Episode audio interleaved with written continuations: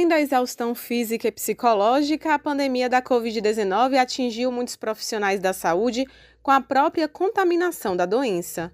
Quem está acostumado a cuidar precisou ser cuidado, e no caso do urologista Matheus Mendonça, sem a certeza de que sairia do hospital com vida. Por volta do dia 2 de junho foi quando eu tive a primeira contaminação, né? 40 dias depois do primeiro diagnóstico, eu tive um outro diagnóstico. Na verdade, desse primeiro diagnóstico eu passei praticamente sem sequelas e sem mínimas queixas, né? 40 dias depois eu apresentei sintomas de novo só que foram sintomas que tiveram uma velocidade progressiva muito rápida. Dia 17 de julho, eu internei na UTI do aeroporto e fiquei lá até o dia 5 de agosto. O médico foi internado na emergência do Hospital Aeroporto em junho do ano passado.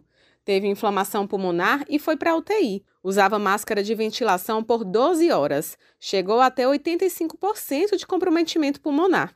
Foram 20 dias de medo e angústia. Para o profissional, mesmo um ano depois, as sequelas ainda existem, tanto físicas quanto psíquicas. Na verdade, isso é uma coisa que é uma, isso se torna uma sequela, né? Até poucos, até poucos meses atrás eu ainda tinha um, um, uma ansiedade gigantesca com medo de me recontaminar pela terceira vez. Não é uma coisa que eu digo para você que estou totalmente isento de, de preocupação atualmente. Ainda sinto medo, ainda sinto receio, ainda me preocupo, ainda tenho ansiedade por causa disso. Fica um trauma muito grande, entendeu? A doença, além de sequelas psíquicas muito severas que a gente fica, as sequelas físicas também são permanentes e muito duradouras, né?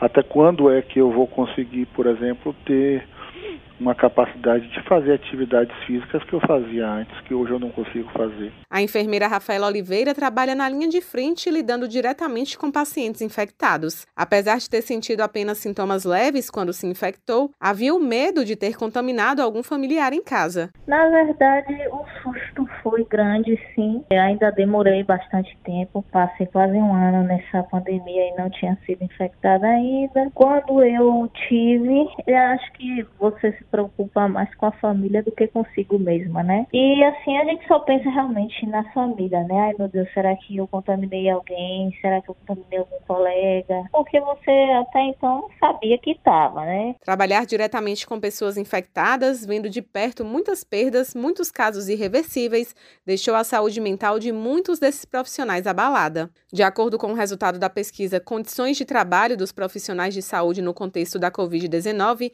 realizada pela FIO Fiocruz em todo o território nacional, a pandemia alterou de modo significativo a vida de 95% desses trabalhadores. A enfermeira conta que nos últimos tempos, por causa de algumas descobertas em termos de tratamento e por conta da vacinação, ela finalmente consegue chegar em casa mais tranquila. Hoje em dia dá para ficar minimamente tranquila, porque Hoje em dia a gente já, já viu que tem muitos, muitos tratamentos eficazes, que tem muita gente que já se vacinou, que as pessoas, é, algumas já ficaram mais, mais conscientes tal. Então hoje em dia dá para chegar em casa e respirar um pouquinho, descansar, né? Colocar a cabeça no travesseiro e, e sentir que você fez tudo certo, apesar de todas as nossas as perdas que ocorreram durante esse período, né? E ainda há esperança, né? Sempre há esperança. Conforme a consulta da Fiocruz, os profissionais estão esgotados não só por causa da proximidade com o alto número de casos e de pacientes mortos,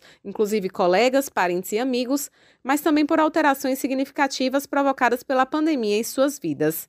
O levantamento analisou o ambiente e a jornada de trabalho, o vínculo com a instituição, a vida do profissional na pré-pandemia e as consequências do atual processo de trabalho, envolvendo aspectos físicos, emocionais e psíquicos desses trabalhadores. Raíssa Novaes para Educadora FM.